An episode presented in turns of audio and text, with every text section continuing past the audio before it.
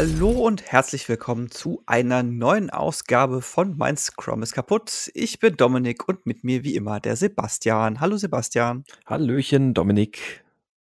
Ja, äh, heute ist äh, Weltretrospektiven-Tag. Heute ist World, 7 und, World Retrospective Day. genau, Wir World brauchen hier gerade eine Day. Tröte und so. Eine Tröte, genau. Stellt euch hier eine Tröte vor, ja, tröt.waff oder so. genau, äh, heute ist der 27. Februar, für den Fall, dass ihr es nicht in Anführungszeichen heute hört. Ja, wir hatten eigentlich uns überlegt, letztes Jahr mal auch schon mal was zum World Retrospective Day zu machen, haben es irgendwie nicht hinbekommen, dieses Jahr schon. Äh, ja, deswegen heute was zum World Retrospective Day. Wir werden einfach so ein bisschen ja, frei von der Leber über Retrospektiven sprechen, über unsere Erfahrungen damit.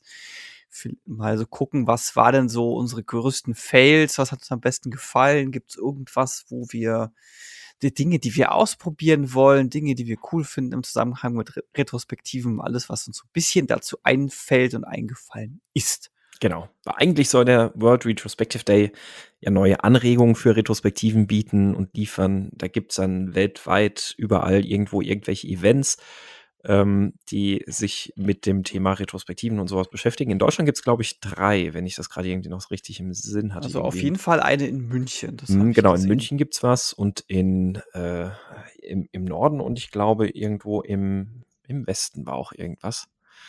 Das ist Ähm, sehr spezifisch. Irgendwas auch noch Ir im Osten. irgendwo im Norden und Ja. irgendwo im Westen.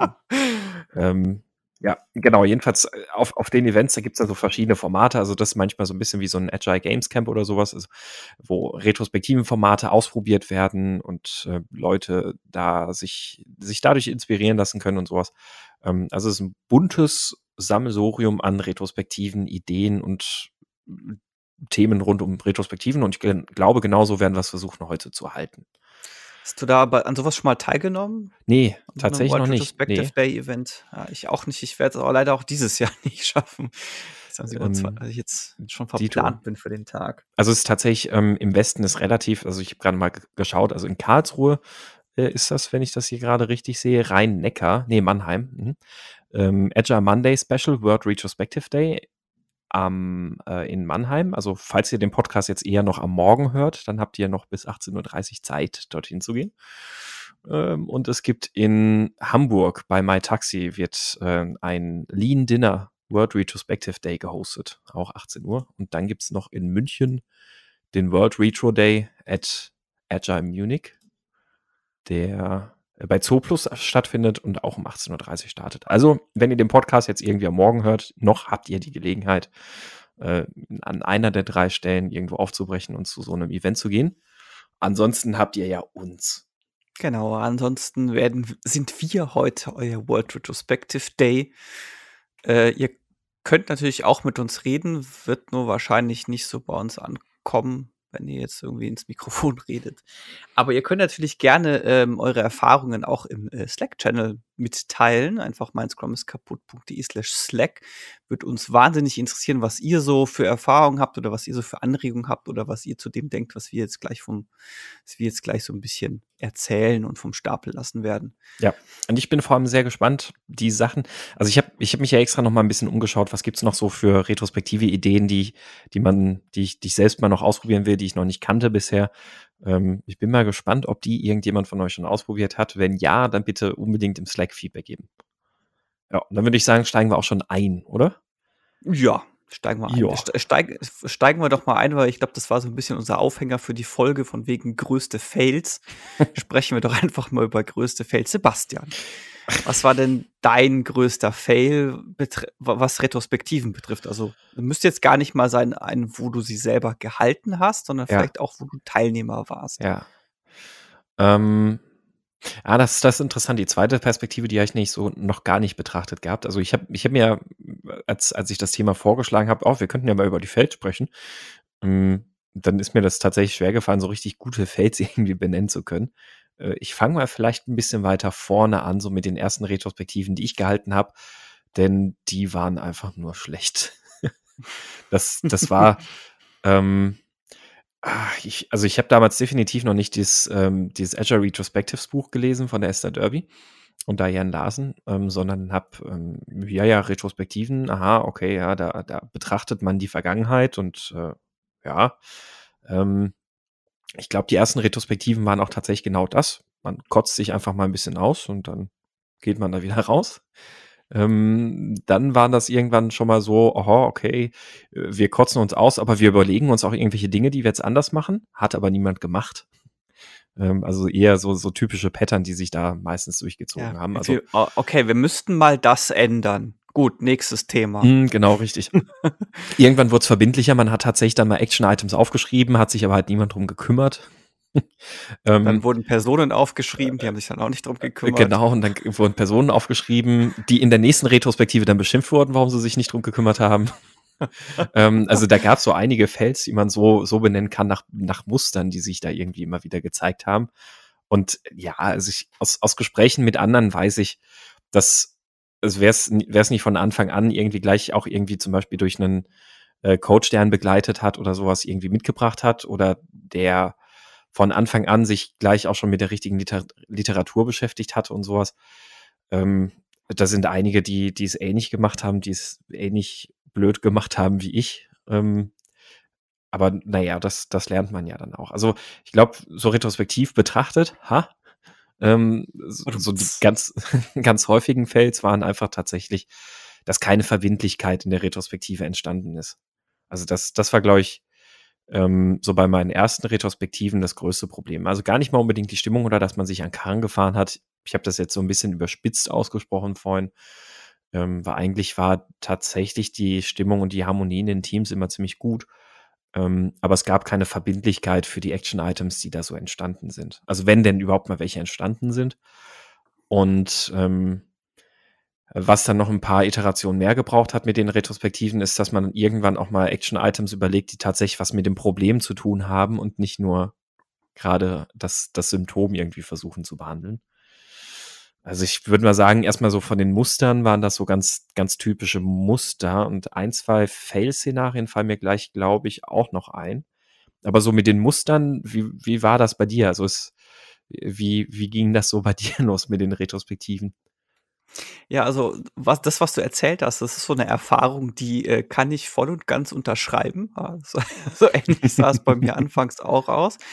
Ich hatte noch, äh, zusätzlich dazu weiß jetzt nicht, es kam jetzt, glaube ich, bei dir jetzt nicht so durch, ob das auch so war. Ich ich habe halt die Retrospektiven auch immer nach demselben Muster gemacht. Also, es war jetzt nicht so ich kannte sowas wie Retromat oder sowas, war mir nicht geläufig. Mhm.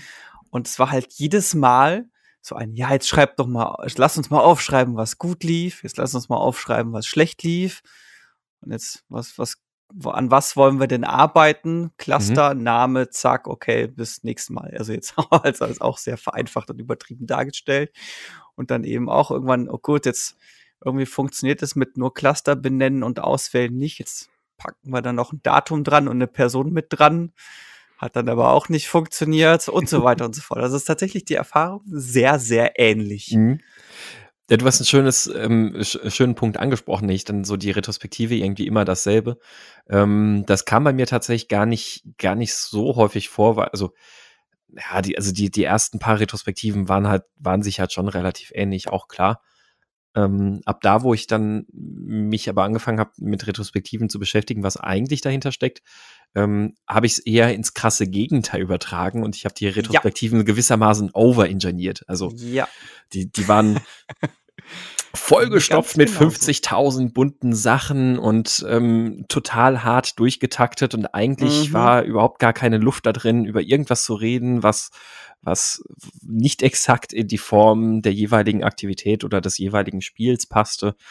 Ähm, und ja, das waren dann auch so die ersten, die ersten echten Erfahrungen, die man dann irgendwie damit gemacht hat, sowas irgendwie auch dann zu moderieren und sowas. Und dann, da war einfach, man hat das einfach viel zu strikt, viel zu hart durchmoderiert oder durch, durchgetaktet, so dass er auch überhaupt gar, gar nichts, ähm, ja, gar nichts Kreatives tatsächlich irgendwie so richtig daraus entstehen konnte. Äh, ganz genau so ging es mir auch. also jetzt vom einen Extrem ins andere, nachdem es so ah, tralala war, halt genau wie bei dir, so dieses, okay, genau nach Muster, genau nach Plan. Jetzt mache ich es richtig. Genau, ja, genau, genau. Dieses, das ist so wie, wie wenn man gerade, wie wenn man gerade mit, mit Kumpels oder Mhm. mit, mit, mit Freunden am äh, Fernseher sitzt und zockt und dann sich so in diese nach vorne, sich so nach vorne lehnt. So jetzt aber wirklich, Mhm. jetzt zeige ich es denen. Ja. Äh, So, so in etwa, genau, und halt so dieses andere Extrem. Aber es ist ja eigentlich auch ganz schön, weil es ist ja, äh, wenn man das jetzt mal vergleicht, so ein bisschen ähnlich wie mit der Velocity, ne, wo du dich als Teams anfangs so komplett überschätzt, dann unterschätzt und irgendwann kommst du in so einem guten Mittel an. Mhm. Wenn du so die, wenn du so die beiden Extreme, die beiden äh, so, ja, wenn du so die beiden Extreme dir mal angeschaut hast, so wie, schau wie sind die eigentlich so? Okay, mhm, mhm, mhm, okay, ja, gut. Also jetzt weiß ich, wie ich es machen muss. Mhm. Richtig, ja.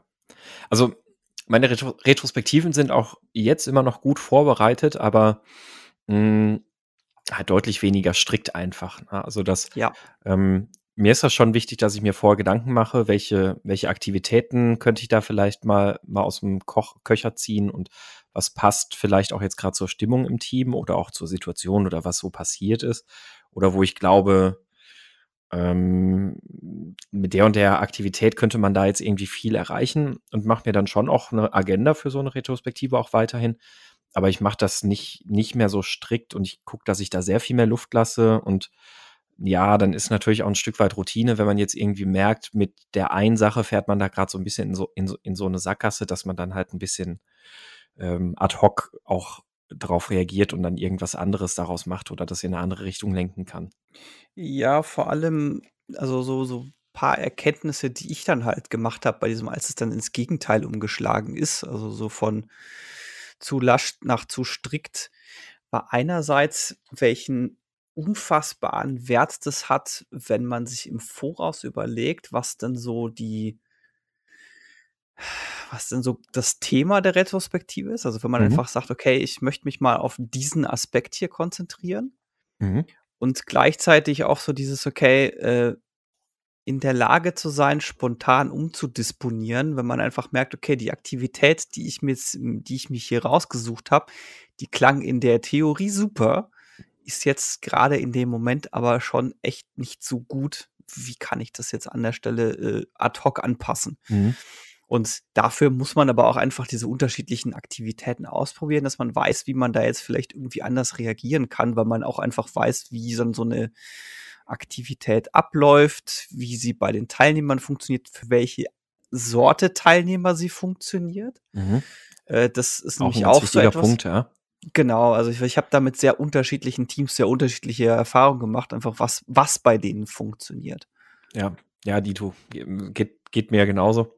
Ähm, gibt, gibt ja auch Teams, die, ja, die haben jetzt irgendwie nicht, nicht so viel Lust auf zu bunte Retrospektiven oder zu verspielte Retrospektiven. Mit denen kann man Ja. trotzdem sehr gute Retrospektiven machen und sehr, sehr gute Ergebnisse auch rausholen. Ähm, aber die stehen da nicht so drauf, wenn man den halt jetzt mit irgendwelchen, weiß ich nicht, ähm, ach, äh, beschreib mal den, den Sprint in einem Tweet und dann sagen die, ich, ich hasse Twitter oder so. Geh weg mit dem Scheiß. Kann ich das nicht einfach auf ein Post-it schreiben, was ich, was ich ähm, gut und schlecht finde, so ungefähr? Äh, ja, muss man, muss man auch ein bisschen probieren. Und Ja. tatsächlich, was du gerade auch angesprochen hast, dieses ähm, eine Aktivität das erste Mal machen, ich glaube, das war auch das größte Problem eigentlich ab da, wo ich angefangen habe, stru- strukturierte Retrospektiven zu machen, weil wie gesagt, die waren dann tatsächlich so ein bisschen eher overengineert, aber halt overengineert mit irgendwelchen Methoden, die ich alle noch nie vorher ausprobiert habe und die fast alle jedes Mal irgendwie in irgendeiner Form nicht so gut funktioniert haben, weil man sie halt einfach auch noch nicht so richtig ähm, gut, ah, was ist denn das Wort, facilitieren konnte Durchführen? durchführen. Ja, also ich, ich, ich bin ja, ich führe sie ja nicht durch, aber ähm, Gestalten, gestalten, durch also ja, es ist äh, was, was auch immer, du weißt, was ich meine. Und ähm, tatsächlich so, so, das, das ist eigentlich ein bisschen einer meiner retrospektive Fails, die ich da so festhalten könnte, war das erste Mal Five Wise war für mich die absolute Katastrophe. Also für mich und das Team. Ähm, aber als ich das erste Mal Five Wise gemacht habe, das war echt eine absolute Katastrophe. So, ich ich habe dann aber auch, ich habe einfach ein, ein dummes Beispiel auch vorgegeben. Also ich habe dann dieses Five Whys versucht zu erklären und habe dann aber auch irgendein total dämliches Beispiel genommen. Ähm, ich weiß es leider nicht mehr, was das war, aber so aus dem Beispiel heraus war das halt einfach, es hat halt dazu geführt, dass das ganze Team, also die haben sich in Gruppen aufgeteilt. Äh, ich habe gesagt, die sollen Paare bilden. Und ähm, das hat dann dazu geführt, dass, dass jedes dieser Paare einfach so ein 5Y im Sinne von, äh, also so in, in diesem Stil durchgeführt hat. Ähm, warum ist der Bild fehlgeschlagen? Oder genau so, warum ist der Bild fehlgeschlagen? Ja, weil er gecrashed ist. Warum? Ja, weil was nicht geklappt hat. Warum? Ja, irgendein Bug. Warum? Es war halt so, ähm, weder der, der Antwortende wusste so richtig, mhm, sich ja. zu überlegen, eine sinnvolle Antwort zu geben, noch hatte der Fragende sich Gedanken gemacht, was könnte denn auch wirklich eine, eine gute Frage sein. Also wurde dann einfach so ganz plump gefragt, weil ich es halt aber auch nicht besser erklärt oder vorgegeben hatte. Für, also für mich, ich habe halt so die Beschreibung vom Five Whys durchgelesen und für mich war das dann selbstverständlich, wie das funktioniert so ungefähr.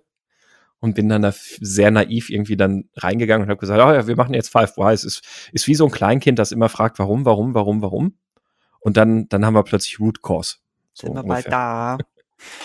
Ist ja. noch weit? Das, das war eine echte Katastrophe.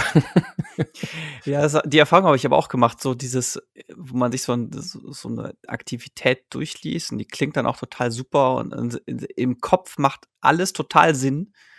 Und dann muss man es aber jemand anderem erklären. Und, mhm. äh, und, dann stolpert man und fällt hin. Und dann ist alles Chaos und alles Scheiße. Ja. Also ein Ratschlag, den ich, den ich auch immer Scrum Mastern gebe, mit denen ich irgendwie zusammenarbeite, ist, wenn, wenn ihr eine Retrospektive vorbereitet und, oder auch, kann ja auch ein Workshop sein oder so, den ihr moderiert, wenn ihr da drin eine Aktivität habt, schreibt euch vorher einmal tatsächlich Prosa wörtlich auf, wie wollt ihr diese Aktivität vorstellen. Ähm, weil tatsächlich gibt's dann immer wieder solche Stolperfallen, also dass man das einfach nur zumindest mal gemacht hat. Man muss es ja dann nicht unbedingt darauf zurückgreifen, aber dass man sich zumindest mal überlegt hat, wie kann ich das ähm, erklären. Und ähm, es gibt da ja immer wieder solche Spo Stolperfallen. Als ich das erste Mal Delegation Poker mit einer Gruppe gespielt habe, da gibt es ja dieses ähm, ähm, dieses Wertungssystem nach dem mh, hm, nach der wie heißt es äh, geringste Minorität oder so? Wie, wie heißt denn das wieder? Oh, ähm, kann ich dir gerade nicht mehr sagen. Oh, warte. Es, es, sei geringste Minorität. Ja, genau, ja. Also ähm, genau, also es gibt halt jeden, jedenfalls dieses, dieses Wertungssystem, worüber sich entscheidet, wer jetzt die Punkte einkassiert in der jeweiligen Spielrunde.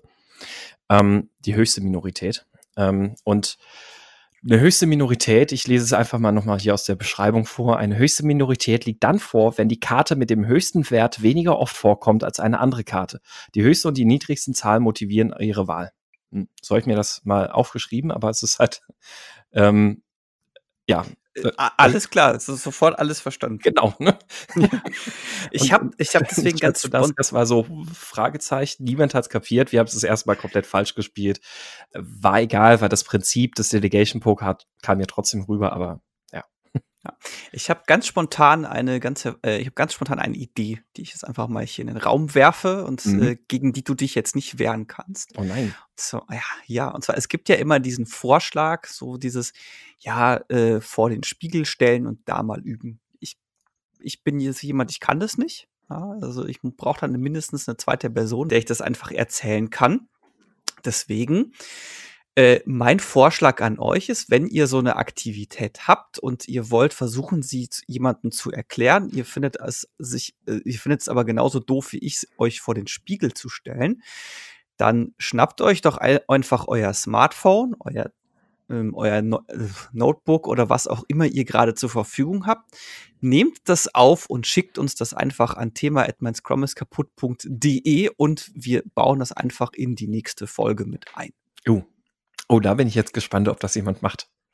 Genau. Also jetzt generell, ist generell so ein, ähm, gerne auch, wenn das erst in zwei, drei Monaten oder sowas bei euch äh, der Fall ist, nehmt es einfach auf, schickt uns zu, dann bauen wir es auch dann einfach in die kommende Folge ein, sodass wir vielleicht ab und zu mal einfach so coolen neuen Input von, von euch haben, den wir mit einbauen können und wo ihr üben könnt und wo andere Leute vielleicht auch was daraus ziehen. Mhm.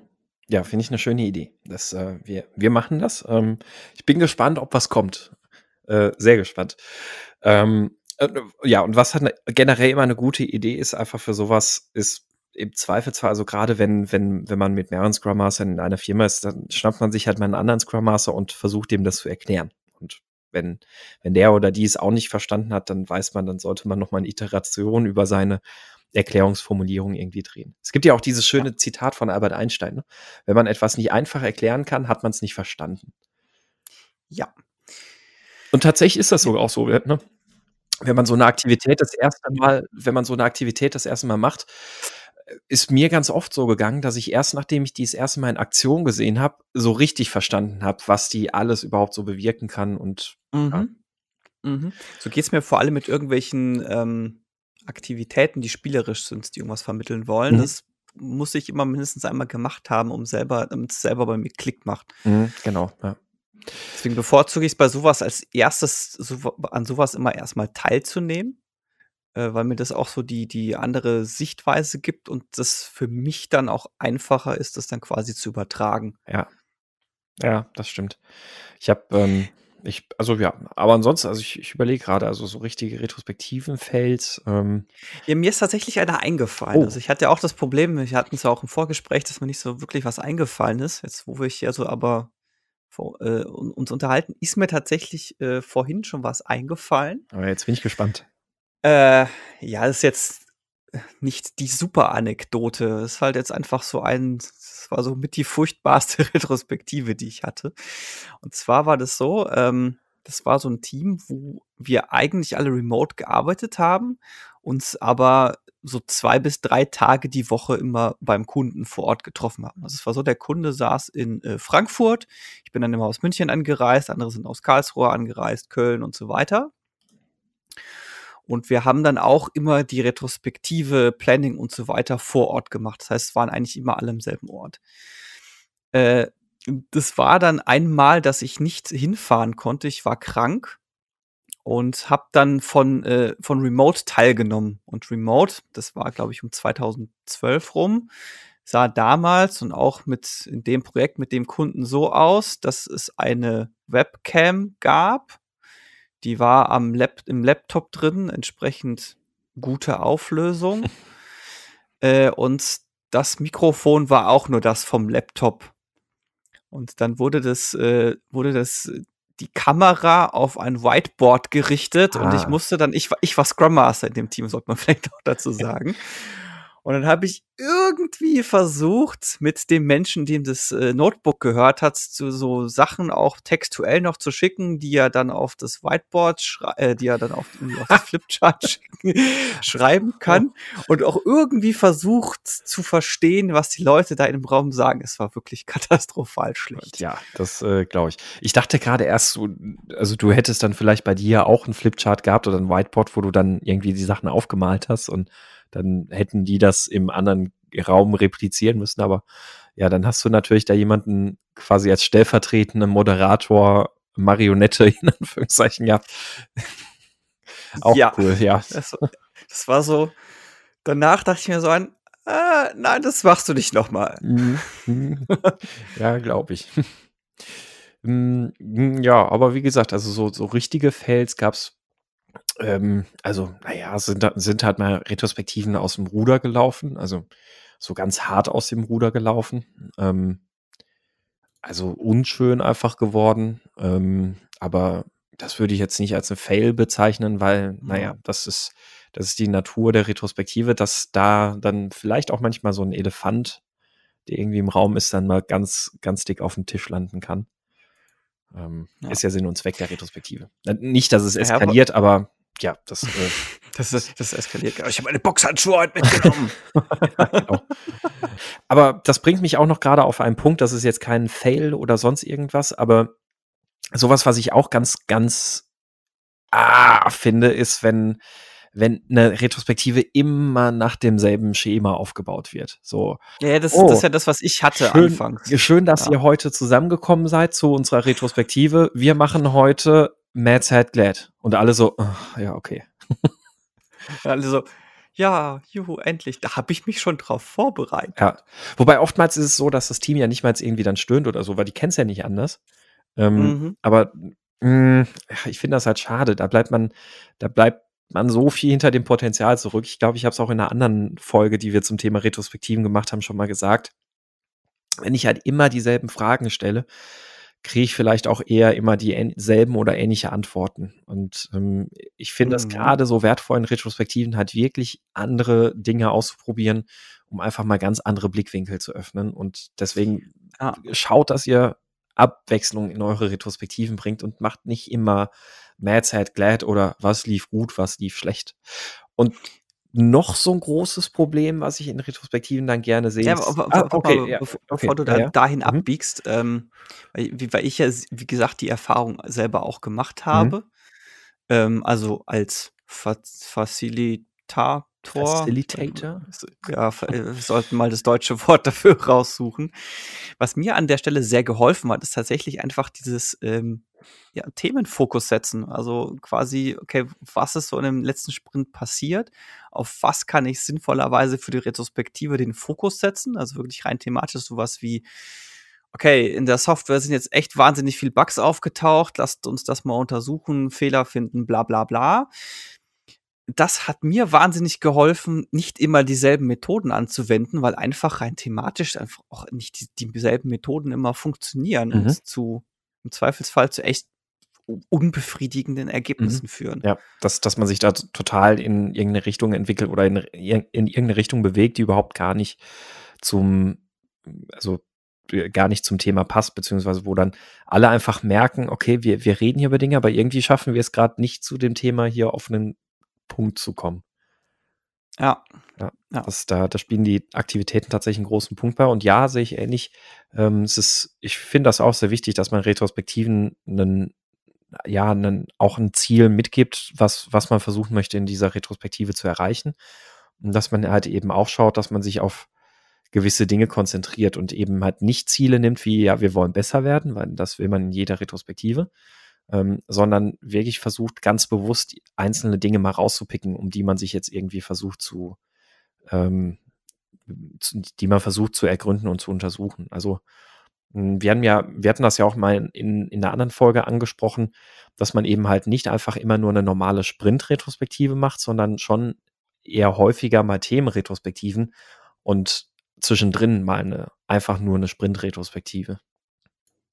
Ja, auf jeden Fall. Und tatsächlich auch äh, einfach ab und zu mal den Ort wechseln. Also Ja.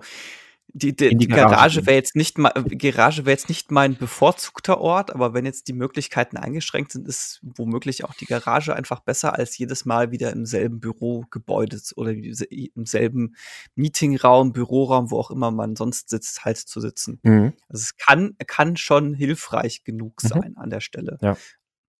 Also übrigens, der Facilitator wird bei äh, Leo übersetzt als der Schlepper für illegale Einreise in ein Land. da tun sich Abgründe Da auf. tun sich Abgründe auf. Äh, aber auch ähm, schon immer, dass wir Schlepper sind. Vermittler, Vermittlerin, äh, Schulungsleiter, Unterstützer und Moderator. Ähm, äh, ja, es kann der Moderator Es- sein, aber irgendwie ist ich Facilitate, es- also ich weiß nicht, irgendwie was für mich in dieser Vokabel steckt, ist irgendwie ein bisschen, bisschen anders als das, was jede ja. dieser Übersetzungen hier so hergibt. Ich glaube, das sind Ähm. so diese Übersetzungen, also die letzten paar Übersetzungen, die du genannt hast, halt in einem. Mhm. Ja, es ist so dieses, dieses typische Wort, das, wo es wahrscheinlich keine treffende Übersetzung für gibt, weil dazu zu viele Teilaspekte einfach Mhm. mit drin stecken. Ist für mich, also ich glaube, die passenden zwei Worte, mit denen ich das gerne übersetzen würde, wäre sowas, so eine Mischung aus Schlepper. Gastgeber und Ermöglicher. Und Schlepper, dachte ich. Und, und der Schlepper, selbstverständlich, genau. Ja. ähm, äh, genau, jetzt muss ich gerade überlegen. Wir hatten, ich, ich wollte gerade noch in, an eine andere Stelle abbiegen. Ach ja, genau, richtig. Und eine Sache, die mich in Retrospektiven stört, ist, wenn man einfach nur äh, sammelt und dann überlegt, was man jetzt dagegen tun will und gar keine Root Cause Analyse, keine Ursachenforschung betreibt. Das äh, Mhm. finde ich auch. Ja, gut. genau. Also genau das, was ich eben anfangs gemacht habe. Mhm. Ich, ich nenne das ja mal gerne Inspect and Ignore. Dieses, okay, man guckt, man, man inspiziert, ja, und dann findet man vielleicht noch irgendwie so Überschriften für das, was man gefunden hat, und dann war es das auch Mhm. schon. Genau. Ja. Ignoriert man einfach den Rest. Ja, ähm, ja dann, ähm, damit eure Retrospektiven aber nicht langweilig wären, haben wir jetzt auch noch ein paar Ideen mitgebracht, was ihr mal so in Retrospektiven und auch ich jetzt mal in Retrospektiven demnächst mal bei nächster Gelegenheit ausprobieren werde, weil ich bin tatsächlich, ich habe mal versucht, irgendwie so, so verrückt es geht, ähm, irgendwie nach retrospektive Aktivitäten zu suchen äh, im Internet und vielleicht noch mal ein paar Dinge zu finden, die man noch nicht irgendwo gesehen hat, die ich zumindest noch nicht kannte. Und ähm, vielleicht sind da ja für euch auch noch ein paar neue Ideen dabei. Ich weiß nicht, hast du, hast du da auch noch ein paar gefunden? Äh, nein, ich habe aber zugegebenermaßen auch nicht danach gesucht. Deswegen bin ich jetzt deswegen bin ich jetzt gespannt, Oh was, äh, was du mir bietest da. Okay. Verkauf doch mal. Genau. Ja, mach mal Ähm, Pitch. Und zwar, äh, die, die äh, sehr, sehr coole Retrospektive, die ich gefunden habe, ist die, ähm, also ein, in, in einem Medium-Artikel wurde es äh, Dungeons and Dragons Retrospektive genannt. Ähm, hat sich dann aber auch auf jemand anderen bezogen und die Person äh, nannte es die Hero's Journey. Ähm, und eigentlich ist das eher so eine Art Future-Spective, also eine, eine retrospektive Aktivität oder eine Aktivität im Rahmen einer Retrospektive, mit der man versucht, in die Zukunft zu blicken, um ähm, mögliche Probleme aufzudecken, also Dinge, die, die ein Risiko sein könnten, zu entdecken. Ähm, genau, und letztlich geht es in der Retrospektive darum, dass es vier Segmente eigentlich gibt, nämlich einmal den, den Helden, einen Guide, einen Treasure und ein, ein, ein Cavern, also eine Höhle. Also das heißt, einen Helden, ähm, dann so, eine, so ein Kompagnon, mit dem der Held, Held zusammen unterwegs ist. Ähm, es erwartet einem an, am Ende dieser Reise ein Schatz und ähm, man bewegt sich in einen Dungeon hinein, dass man, ähm, in dem sich irgendwelche Herausforderungen auch finden. Ähm, genau, und ähm, auf, auf der Basis versucht man dann in vier, in diesen vier Kategorien neue Dinge irgendwie zu ergründen. Das heißt also, ähm, der, der Held, das ist dann eben zum Beispiel das Entwicklungsteam oder vielleicht auch, ähm, weiß ich nicht, der, der Stakeholder oder ein Kunde oder sowas, was Spezielles, aus dem man das heraus betrachtet. Ähm, dann gibt es halt äh, den Guide, das können, können vielleicht auch irgendwelche Abteilungen sein, mit denen man Berührungspunkte hat oder was auch immer. Ähm, genau, und dann gibt es natürlich den, den Schatz, der da irgendwie am Ende ähm, auf einen wartet. Also vielleicht steht man gerade vor dem Release eines Produktes, irgendwie ein großes, wichtiges Release oder so. Ähm, und ja, in der Höhle der Herausforderung, in dem Dungeon, da gibt es dann halt so alle möglichen Probleme, die da so auftreten können. Also irgendwelche, ähm, weiß ich nicht, vielleicht irgendwelche Stabilitätsprobleme, Softwareprobleme oder ähm, was auch immer. Das sind also so verschiedene Aspekte, die man da reingehen kann. Und das Schöne ist halt, man kann die, diese ganze Nummer halt noch ein bisschen spielerischer aufziehen. Also kann das noch ein bisschen mehr so dem Ganzen noch so einen Dungeons and Dragons Touch geben und das Ganze eigentlich schön verspielt machen. Und Ja, wie ähm, 20. ja, und ähm, fand ich, fand ich insofern tatsächlich mal eine ganz nette Idee, um so eine Future-Spective durchzuführen, also so einen Blick in die Zukunft.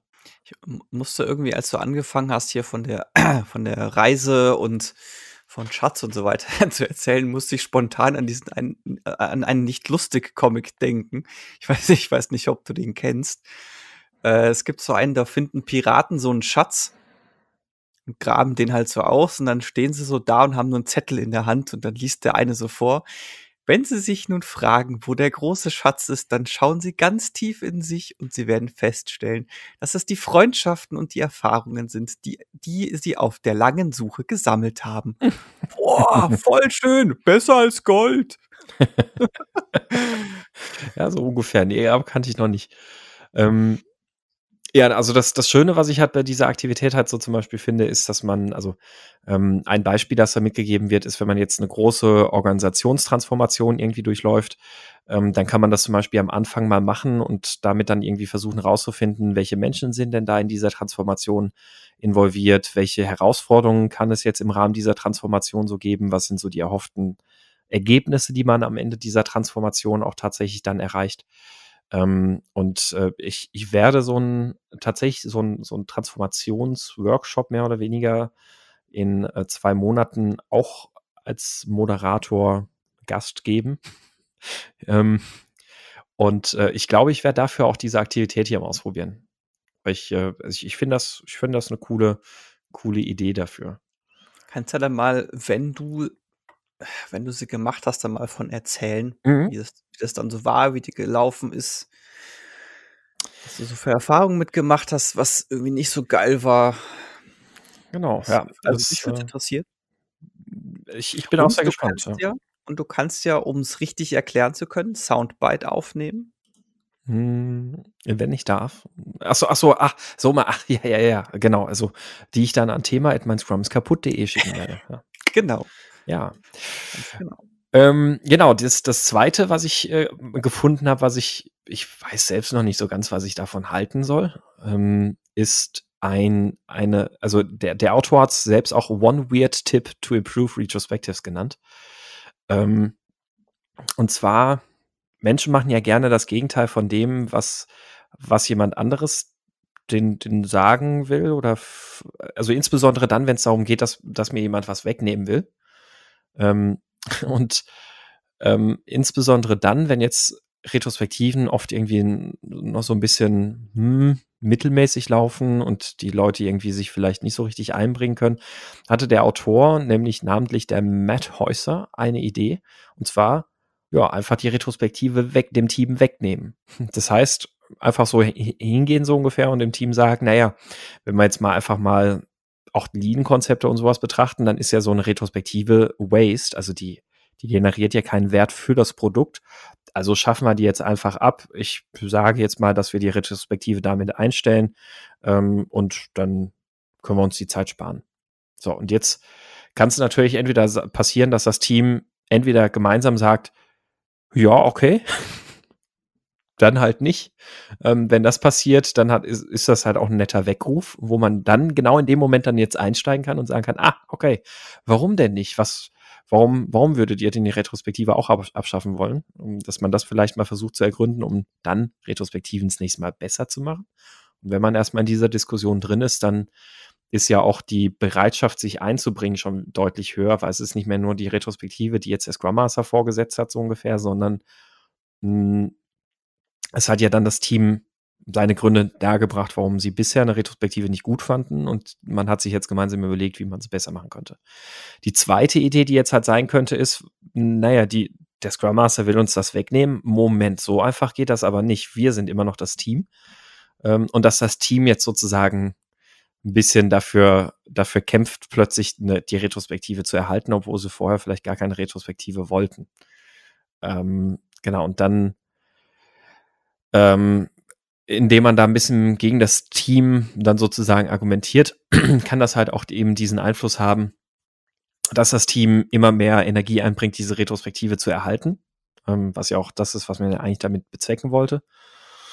Und ähm, ja, das, das könnte dann so sowas sein, womit man mit dem Team dann mal das Team vielleicht ein bisschen mehr ein Feuer für die Retrospektive entfachen kann. Wie gesagt, ich weiß selbst nicht so ganz, was ich davon halte, aber ganz dumm oder schlecht finde ich die Idee jetzt auch nicht. Ich weiß noch nicht, ob ich es ich's ein bisschen zu manipulativ finde, aber ich, Probier's aus und erzähl uns davon. Ja, das ist, ich glaube auch. Ja. Genau. Äh, Ich habe jetzt auch noch mal geguckt, also ich ähm, habe jetzt speziell nichts, aber ich hatte mal äh, bei einem Training einen Teilnehmer, der eine total coole Fußballretrospektive gefunden hat und äh, dann auch im, Ra also im Rahmen des Kurses auch durchgeführt hat. Das Blöde ist, ich finde sie nicht mehr. Ich versuche mal, Hm. wenn ich sie, wenn ich sie, sollte ich sie finden, dann packe ich sie mal in die Shownotes mit rein, weil das war echt auch sehr cool, wie das, wie der die durchgeführt hat. Und die war Mhm. tatsächlich so sehr komplett thematisch auf das Thema Fußball gemünzt. Mhm. Bin jetzt nicht der Okay. weltgrößte Fußballfan, aber das war tatsächlich irgendwie auch eine sehr, sehr schöne Abwechslung und es hat auch echt sehr, sehr gut da einfach so zu diesem, zu diesem Format gepasst. Hm. Okay. Hm. Ja, bin ich mal gespannt, ob du das noch rausfinden kannst. Äh, Würde mich auch mal interessieren. Ähm, ja, ansonsten, ich habe, äh, ich, ich bin auf einen Poster noch gestolpert von Agile Strides. Ähm, da waren, also im Großen und Ganzen waren das halt sehr viele Sachen, die, die man einfach aus, auch aus dem Buch Agile Retrospectives kannt. Schon, also schon kennt oder kannte. Und ihr merkt schon, das Buch wird jetzt schon ein paar Mal erwähnt. Wenn ihr es noch nicht habt, dann zieht euch das mal rein. Vieles davon findet sich zwar im Retomat wieder. Nichtsdestotrotz sind die im Buch teilweise noch ein bisschen besser oder umfangreicher beschrieben. Davon aber unabhängig. Es gab da so noch ein, zwei nette Aktivitäten in, äh, in diesem Blogpost, den, den wir auch natürlich verlinken werden. ähm, die ich so noch nicht kannte oder schon wieder vergessen habe. Nämlich zum Beispiel Celebration Grid aus dem Management 3.0. Ähm, und in dem Celebration Grid hat man im Grunde genommen so verschiedene ähm, Segmente mit verschiedenen Achsen. Ich habe auf der linken Seite habe ich Failure, also Fehlschläge, auf der rechten Seite habe ich Erfolge. Ähm, oben habe ich dann Fehler, Experimente und Praktiken stehen und das Ganze dann in drei Spalten unterteilt. Und da gibt es dann so unterschiedliche Segmente, die, die sowas heißen wie, naja, bei Fehlern, da gibt es vielleicht Lucky Bastard, also da ist was schiefgegangen, aber ich bin damit trotzdem, hat dann doch noch irgendwie geklappt. Ähm, dann gibt es vielleicht auch so einen roten Bereich, so What the fuck, where's your brain? Also so Fehler, über die man sich halt richtig geärgert hat. Dann gab es vielleicht Experimente, da gibt es so zwei Segmente. Einmal ähm, cool, ist erfolgreich gewesen und ich habe was gelernt oder cool, ähm, nee, nicht cool, hm, da gab es einen Fehlschlag, aber ich habe was daraus gelernt.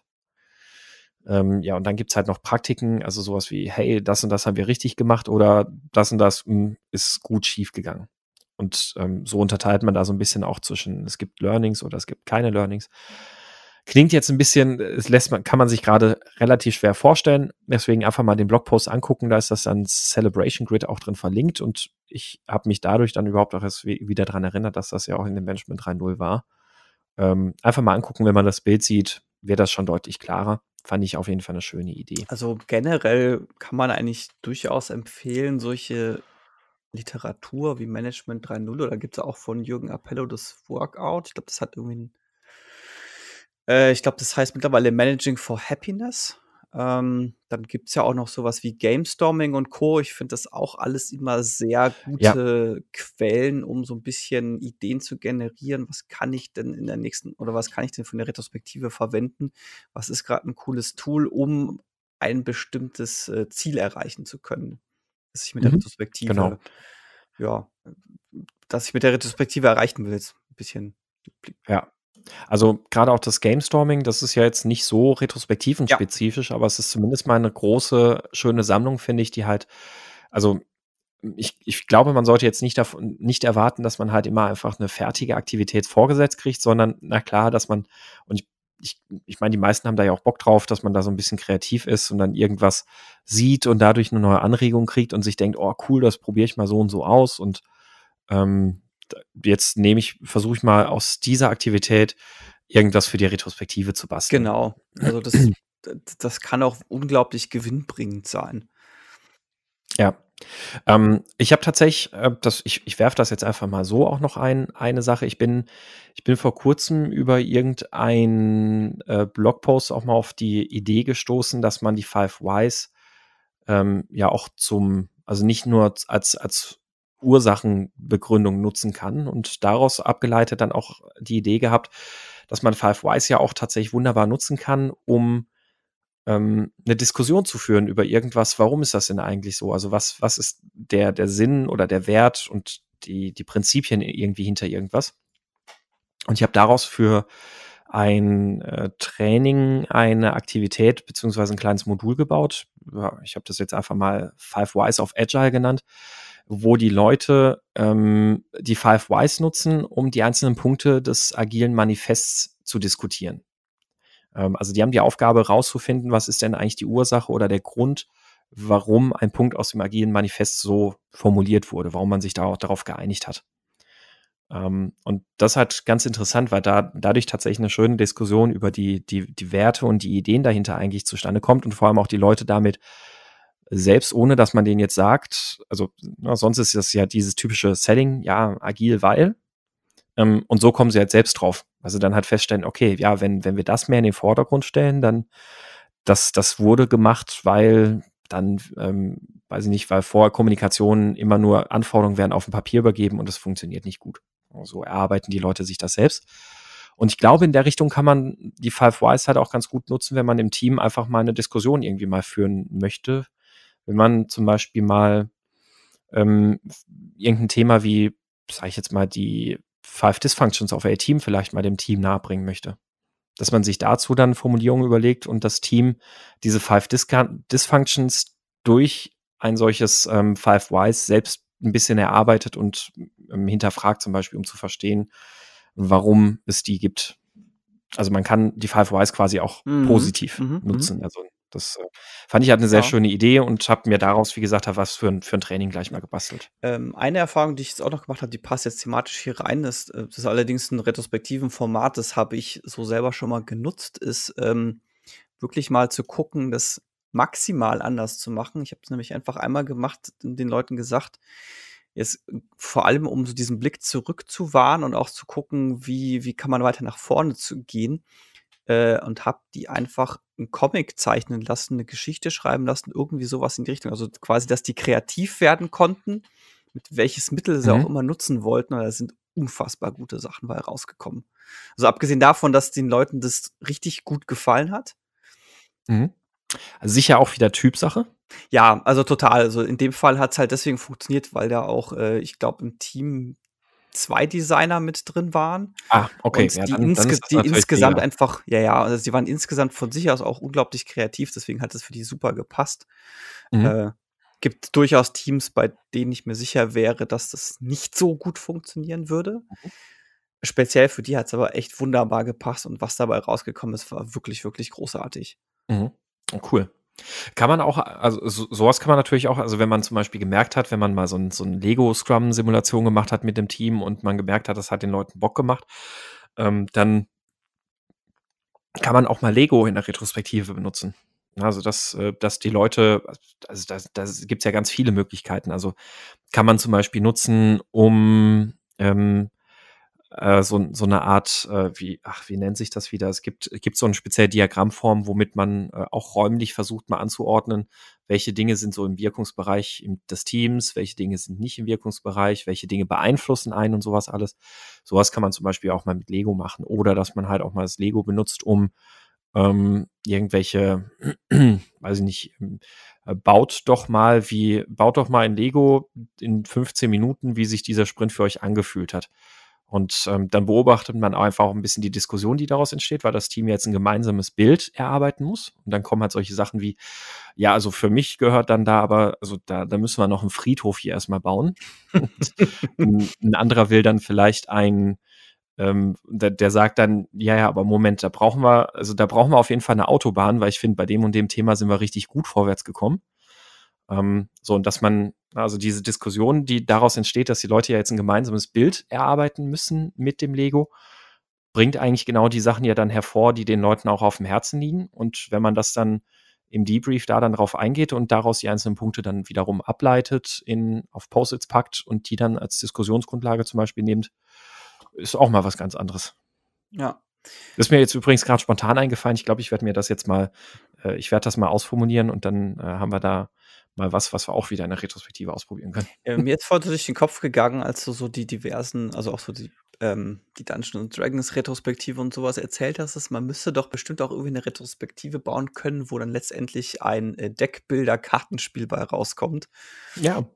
Äh, wo man Stimmt. dann über ein Deckbilder versuchen kann, Probleme zu lösen. Aber das ist jetzt erstmal nur so eine vage Idee. Was, was mir jetzt aber gerade auch noch durch den Kopf gegangen ist, ist so eine mit der ähm, lustigsten Erfahrungen, die ich mal hatte, ist, da habe ich ähm, Retrospektive gemacht und habe mir überlegt, von wegen, ja, komm, lass mal ein bisschen, ähm, bisschen Umgebungswechsel machen, damit wir so andere Einflüsse haben. Und es war gerade Sommer und wir haben uns dann einfach nach draußen gesetzt. In dem Fall äh, haben wir uns bei der Kantine platziert und praktischerweise war genau an dem Tag ein Eismann da, der von der Firma bezahlt war, wo es kostenlos Eis gab. Und wir waren halt direkt in der Nähe von diesem Eismann. Und ich glaube, während der, also ich glaube, vor und nach der Retrospektive hat sich das gesamte Team Eis geholt und es war irgendwie schon sehr, sehr coole Motivation. Ja. Das also uns muss ja auch nicht jede Retrospektive super steif sein. Also man kann ja auch einfach mal sagen, hey, komm, jetzt, äh, also mach, mach mal Retrospektive einfach mal mit, äh, wir haben jetzt Eis oder wir haben Kuchen da oder sonst irgendwas und jetzt unterhalten wir uns einfach mal über das. Ähm, ähm, Aber tatsächlich auch einfach raus auf die Wiese setzen. Also wenn Ja. es, äh, nachdem es jetzt ja langsam wieder wärmer wird und ihr die Möglichkeit habt, macht es auch einfach, nehmt euch Picknickdecken mit, setzt euch da auf die Wiese draußen und macht die Retrospektive da. Mhm. Und, und überlegt euch, wie ihr mit gegebenenfalls irgendwelchen Schriftstücken umgeht, die dabei entstehen sollen. Also Ja. das, das, das äh, fördert ja auch eine gewisse Art der Kreativität, ist einfach durch die ja, durch die Reduzierung und durch die Wegnahme von sonstigen Mitteln, die man zur Verfügung hat, wie Wände und sowas. Mhm. Stimmt, ja. Wie, wie mache ich das jetzt eigentlich? Wie stellen wir das jetzt eigentlich da? Und dann schon geht's los mit Singen und Klatschen. Ja. ähm, ja, ja, ähm, cool. Sind ja, sind ja noch ein paar schöne Ideen jetzt dabei entstanden. Also das mit der, mit der Lego-Retrospektive will ich wirklich jetzt mal ausprobieren. Das äh, finde ich gut. Ähm, ja. Ja, ich würde sagen, wir haben genug gesungen und geklatscht, mhm. oder? Mhm, würde ich auch sagen. Dann äh, können, wir, können wir heute auch mal wieder, heute haben wir keine Interviewfolge, keine, keine äh, agilen Duellfolge. Das heißt, wir haben heute mal wieder Platz für der Pick der Woche. Ja, Picks der Woche. Ähm, lange ist her, dass wir das gemacht haben. Ich weiß nicht, willst du anfangen, Dominik? Ja, wir hatten ja auch länger keine so wirklich regu in Anführungszeichen. Eine ganz reguläre Folge, ne? Ja. Ich habe einen Pick der Woche, der thematisch ähm, ganz gut passt. Und zwar geht es bei Retrospektiven ja häufig auch so ein bisschen darum, die Komfortzone zu verlassen. Und es gab äh, letztes Jahr mal, Ende letzten Jahres, einen Artikel bei Guardian, ähm, der so ein bisschen die Gegenseite beleuchtet. So, was es äh, mit einem anstellen kann, wenn man die Komfortzone zu häufig und zu viel verlässt und dabei die eigene Gesundheit ähm, nicht hm. beachtet. Mhm. Und der Artikel mhm. heißt Please Stop Telling Me to Leave My Comfort Zone. Und betrachtet eben so genau das, dieses Maximum, dieses ständig die Komfortzone zu verlassen und zu welchen gesundheitlichen Problemen das jetzt äh, im Speziellen zu, zu der, ich glaube, es war eine Autorin, ähm, zu, zu welchen Problemen das bei ihr geführt hat. Mhm. Also einfach mal so als Okay. kritische Auseinandersetzung mit dem Thema Komfortzone verlassen. Ähm, was kann das im negativst im maximal negativen Fall bedeuten? Mhm. Krass. Also klar, ich meine, wenn wenn diese die ganze Zeit dieser diese Anspruchshaltung oder diese Erwartungshaltung auf einen einprasselt und man, ähm, ja auch das Gefühl kriegt, ohne verlassen ohne dass ich ständig meine Komfortzone verlasse, bin ich kein kein guter, wertvoller Mensch. Ähm, ja, kann, kann ja auch wieder ein ziemliches Problem sein. Genau, also nochmal nachgeschaut, es war eine Autorin und bei ihr hat es eben zum Burnout geführt. Ja, ja, kann ich, kann ich mir vorstellen. Ja, krass, spannend. Ähm, das, das werde ich mir auf jeden Fall auch gerne angucken. Ja. ja, Sebastian, was hast du denn? Mein, mein Pick der Woche ist einfach nur eine ganz kleine Sache. Ich verlinke auf eine Wikipedia-Seite. Ich bin heute nämlich einfach mal wieder auf ein äh, Thema aus der Psychologie gestoßen. Äh, wer jetzt von euch irgendwie was mit Psychologie am Hut hat, also das, ich meine, wir haben alle was mit Psychologie am Hut irgendwie in dem, was wir machen. Ähm, aber äh, also wer das jetzt vielleicht studiert hat oder so, der, der kennt das ganz offensichtlich und da werde ich jetzt äh, hoffentlich gleich nichts Falsches erzählen. Ähm, ich fand es aber ganz interessant. Ich bin mal gespannt, ob du das Der auch kennst. Psychologe. Ähm, die Verfügbarkeitsheuristik. Erzähl weiter. Ich bin mir nicht sicher, ob ich schon mal drüber gestolpert mhm. bin. Ähm, die Verfügbarkeitsheuristik ist ähm, eine, eine ja, kognitive Operation, die zu Urteilsfehlern führt. Also es gibt ja so in der Psychologie verschiedene ähm, Urteilsfehler. Also es ist quasi so eine Klassifizierung Urteilsfehler und dann gibt es da ganz viele verschiedene Dinge. Ankerheuristik gehört zum Beispiel auch dazu. Ähm, und die Verfügbarkeitsheuristik bedeutet letztlich, dass ähm, Ereignisse, die vom Gedächtnis besonders leicht verfügbar gemacht werden können, zu, zu Schlussfolgerungen bevorzugt herangezogen werden. Ähm, und damit halt auch oft zu falschen Schlussfolgerungen führen können. Also was das konkret bedeutet, ist eben, ähm, dass, dass Informationen stärker gewichtet werden, die im Gehirn leichter verfügbar sind.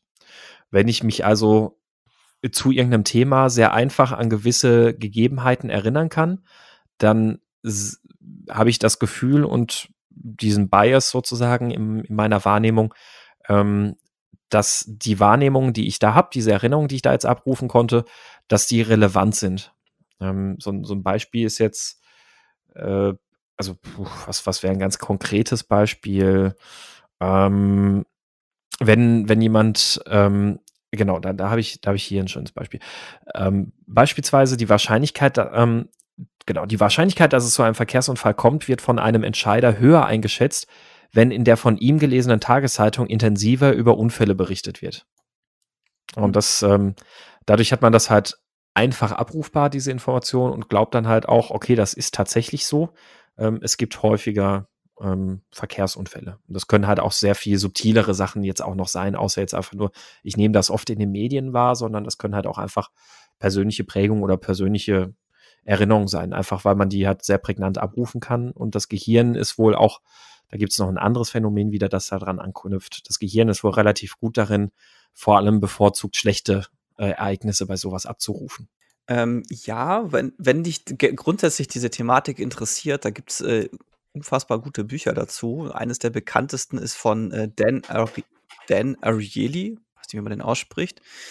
Äh, Predictably Irrational, was genau um lauter solche Sachen handelt, so wie wir eigentlich denken, dass wir logische Entscheidungen treffen, die aber komplett unlogisch sind und die auf sowas eben wie dieser Verfügbarkeitsheuristik, Ankerheuristik und was da noch sonst nicht noch alles an ähm, an Abkürzungen gibt, die der menschliche Körper macht, die uns aber auf eine falsche Fährte leist, äh, auf eine falsche mhm. Fährte mhm. führen. Auf Deutsch heißt das Buch Denken hilft zwar, nützt aber nichts, warum wir immer wieder unvernünftige Entscheidungen treffen. Cool. Siehst du, jetzt hast du meinen Pick der Woche ja auch noch durch eine gute Buchempfehlung angereichert. Es gibt ja sogar noch mehr. Es gibt noch ein Buch, das heißt You Are Not So Smart. Das ist ähnlich. Ich glaube, das basiert auf Blogposts, die in einem Buch zusammengefasst wurden, die auch genau solche Dinge beleuchten. Und zu guter Letzt gibt es dann noch das Buch Der unsichtbare Gorilla. Ähm, fußt so ein Aha. bisschen auf diesem, es gibt ja dieses Gorilla-Experiment mit den äh, Basketballspielern. Kennst du bestimmt. Ähm, und das ist eben auch ähnlich ein, wie das Gehirn einem gerne mal, wie das Gehirn einen gerne mal ein bisschen veräppelt. Mhm. Und das Schöne ist ja, das Spannende ist ja, dass man davor halt nicht gefeit ist. Also auch mit Expertentum, vermeintlichem Expertentum ja nicht. Ne? Also da gibt es ja in der Ankerheuristik gibt es ja auch sehr schöne Studien dazu, die gezeigt haben, dass auch vermeintliche Experten sich halt von irgendwelchen Gesetzen ankern komplett beeinflussen lassen. Also da gibt es ja Studien zu Urteilen in Gerichtsverhandlungen, also zum Beispiel, wenn es um den Streitwert bei Schadensersatzforderungen geht oder wenn es auch tatsächlich um die Forderung des Strafmaßes geht, dass sich ähm, erfahrene Richter durch, ähm, durch sehr junge Leute teilweise halt auch einfach beeinflussen lassen, ähm, wenn einmal ein Anker gesetzt ist oder auch umgekehrt. Oder in, in einem anderen Beispiel, dass ähm, Immobilienexperten sich beispielsweise ähm, bei der Betrachtung von Immobilienwerten in einer ihnen fremden Region von irgendeinem willkürlich gesetzten Anker komplett ähm, in die Irre führen lassen. Mhm.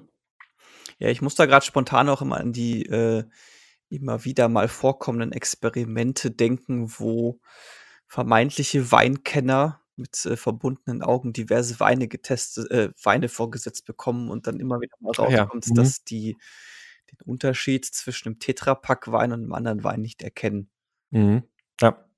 Ja, also, also, ja, das Expertentum schützt eben halt nicht vor solchen ähm, äh, Abkürzungen, die unser Gehirn da nimmt. Und äh, ja. Und ich äh, finde es einfach gut, also ich finde solche Sachen halt auch spannend. Ähm, und ich glaube, in dem, was wir täglich so machen, in der Arbeit mit Teams, ist auch gut, über solche Dinge ein bisschen Bescheid zu wissen. Äh, ich würde sagen, wir verlinken die Gut. Bücher auch in den Show Notes noch zusätzlich dazu. Ja, definitiv. Ähm, dass mhm. die da auch mal drinstehen, weil nachdem gerade der Dan Ariely, der, der, die Aussprache vom Namen jetzt wahrscheinlich komplett falsch ist meinerseits. Wahrscheinlich spricht man den völlig anders aus. Egal, sei es drum. Ich würde sagen, wir sind äh, fertig für heute. Äh, wenn euch diese Folge gefallen hat, dann hinterlasst uns doch gerne Feedback bevorzugt in unserem Slack-Kanal unter meinscrum slash Slack. Natürlich gerne auch bei Twitter oder Facebook. Dort sind wir zu finden unter dem Namen Scrum kaputt. Ihr könnt uns nach wie vor auch gerne eine E-Mail schreiben. Das ist in letzter Zeit wieder häufiger passiert. Sehr, sehr vielen Dank dafür. Da kam diverses Feedback rein. Ja. Einfach an thema at meinscrumiskaputt.de, wenn ihr einen Themenvorschlag oder ein Feedback habt oder was oder eine Frage an uns habt, das passiert auch gerne mal. Ja, bevorzugt der Slack-Kanal, weil da sind nicht nur wir, sondern auch ganz viele andere großartige Leute, die wirklich tolle Ideen haben. Mhm. Ja, das äh, Punkt. Genau, ne? Punkt. Ja. Äh, zu guter Letzt noch, wenn ihr uns unterstützen wollt, freuen wir uns natürlich auch. Das könnt ihr tun oder steadyhq.com slash scrum kaputt.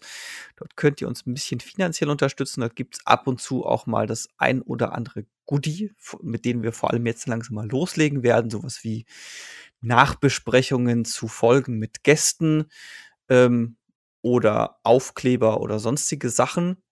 Genau, also wir haben zum Beispiel morgen ähm, früh haben wir eine Nachbesprechungsfolge eingeplant, also am, äh, vom, vom heutigen Aufnahmetag aus ausgehend.